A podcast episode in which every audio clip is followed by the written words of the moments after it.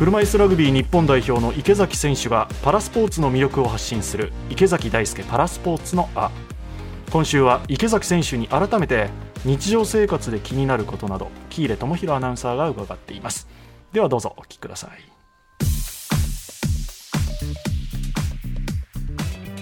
今週はですね池崎さんも利用されている車椅子にスポットライトを当ててお話を伺いたいと思います。池崎さんどうぞよろしくお願いします、はい、よろしくお願いします。池崎さんは、はいそもそも車椅子を使い始めたのはいつ頃ですか？中学校3年生の頃に足首の固定術っていう手術をしたんですよね。足にボルトが15本ぐらい刺さってた状態の手術を中学校3年生にして、でそれが完治するまでに高校に入るってことになって、まあそっから初めて車椅子になりました。最初に車椅子を使った時、不便だな難しいなと思ったのはどんなところですか？車椅子って前と後ろにしか進まないですよね。横には行かないから、右行く時も、右のタイヤを引いて、左のタイヤを押して、右に行ったりとか、そういうどうやって操作していいかわからないっていうのが一番最初の苦労したところですね。車椅子結構自由に操れるようになったなっていうのはどれぐらい時間かかりましたか？高校2年生の車椅子バスケやってから、チェアスキル、車椅子操作っていうのが一に大事になってくるので、車椅子競技って。だからまっすぐ走る、後ろに行く、止まる、右行く、左行くっていう、まあそういうところで身についたのかなって僕は思ってますね。困ることもあるんですよ。はいコンビニとかにも行くじゃないですか。疲れたな、レッドブル飲むかってなった時に、やっぱ一番上だと届かなかったりとか、はい僕は片輪を浮かせてちょっと高くして取ることもできるんですけど、まあ何回か落とすこともあるんですよ。上から下までレッドブルを。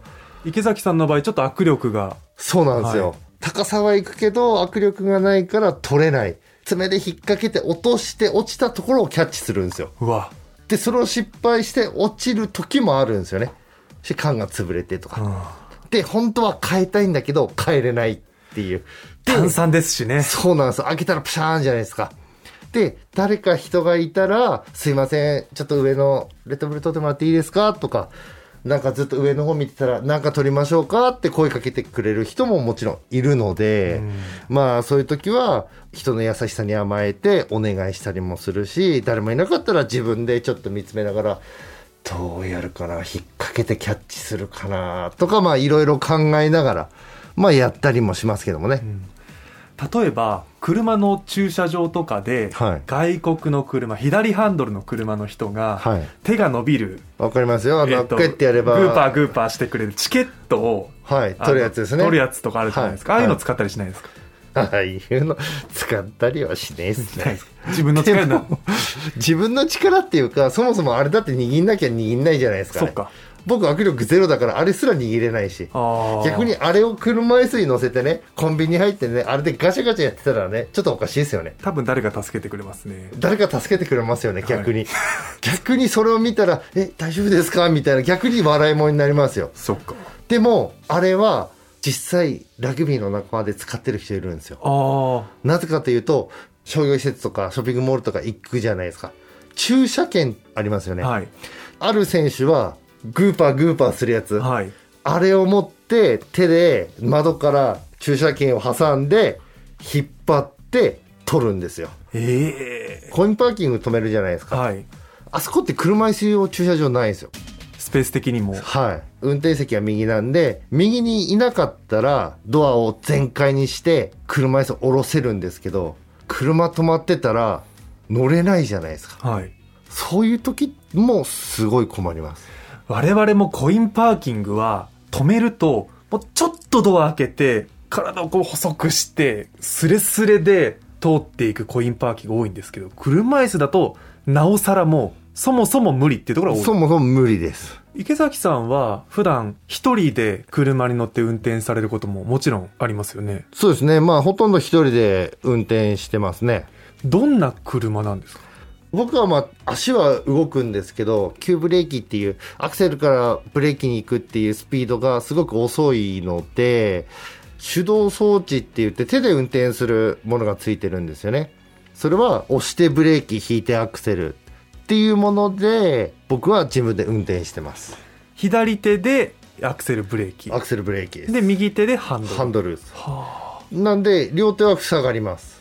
でその押してブレーキ引いてアクセルそれはオプションでウインカーもつけれるしプープーって鳴らすホーンもつけれるし、アクセルロックブレーキロックっていうのがあってアクセルロックっていうのはアクセルを引いたままカチャって押すともうそのスピードで60キロだったら60キロのスピードでずっと走ってくれる。ブレーキロックっていうのは信号とかでずっと押してるんじゃなくて、押してカチャってやるとブレーキがしたままになる。っていうオプションがいろいろついてます。そのオプションっていうのは、はい人によってやっぱり違う？やっぱあの、ある程度手の利く人だと、そんなあの、アクセルブレーキ、ブレーキロック、アクセルロックぐらいついて、して僕だったらもうブレーキロックしかついてない。あとはもうアクセルは自分で調節してやったりとか。まあ僕は片手でできますけど、障害が重くなればハンドルに手首を固定するようなやつをつけて、そこに手を入れてハンドルを回したりするので、一回一回ウインカーとかワイパーとかできないんですよね。なんで左手の方でそれを操作する。はあ乗り降りってどうしてるんですか？僕は車椅子ドーンってやってそこの上にドーンっていきます。一つずつドン教えてもらっていいですか？最初のドンがちょっとあれですけど。後部座席に車椅子があるので、はい。運転席の方に持ってきて僕はちょっと押さえたりしたら立てるので後ろから車椅子を出してそのまま座る。はい。僕の場合は。はい。でもそうじゃない人っていうのは運転席に座ります。シートを倒します。はい。車椅子を畳んで自分の上を通して後部座席に置く。柔道の寝技みたいな感じでこうギュインって逆方向に持っていくってことですか？そうです。うわ。一個一個こうやって持ち上げて持ち上げて後ろに乗せるんですよ。うわ。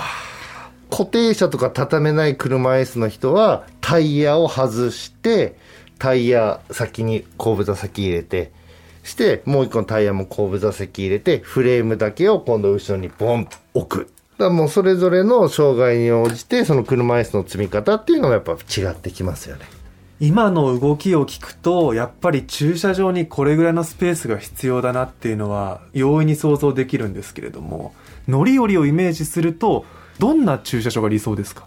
まあ広い駐車場ですよね。アメリカの場合は、車椅子ユーザーの人は結構運転席から後部席に車椅子があって、運転席が後ろに下がるんですよ。自動で。はいして、その運転席がぐるーんって45度運転席が動くんですよ。はいして、運転席動いてから後ろにある車椅子に乗るんですよ。はいして、後部座席からこのスロープが出てくるんですよ。えでそのスロープから降りるんですよ。ってなるとさらに幅が広いので僕がアメリカ行ってた時一緒にホームステイしてた先の人は1台ずつ止めるところを2台分使うんですよね。斜めに入れるんですよ。はあ。斜めに入れてスロープのスペースを確保して降りる。一番長い対角線を利用してスロープを使う。ぐらいそうです。いやー。日本でもそういう車って今普及してますか？車の中で乗り降りするスタイルのスロープ使うスタイルの。法的にできないみたいであそうなんですね、はい。池崎さんがおっしゃった乗り降りを基本的には日本の車椅子ユーザーの方はされてる。すそうです。いろんな補助であったり工夫であったりっていうのはそれぞれ身につけていくものであると思うのでこうみんなにとって優しいものって作るの難しくないですか？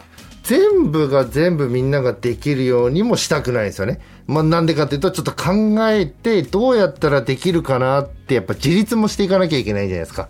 でもできることであればできることは改善してほしいなとは思います。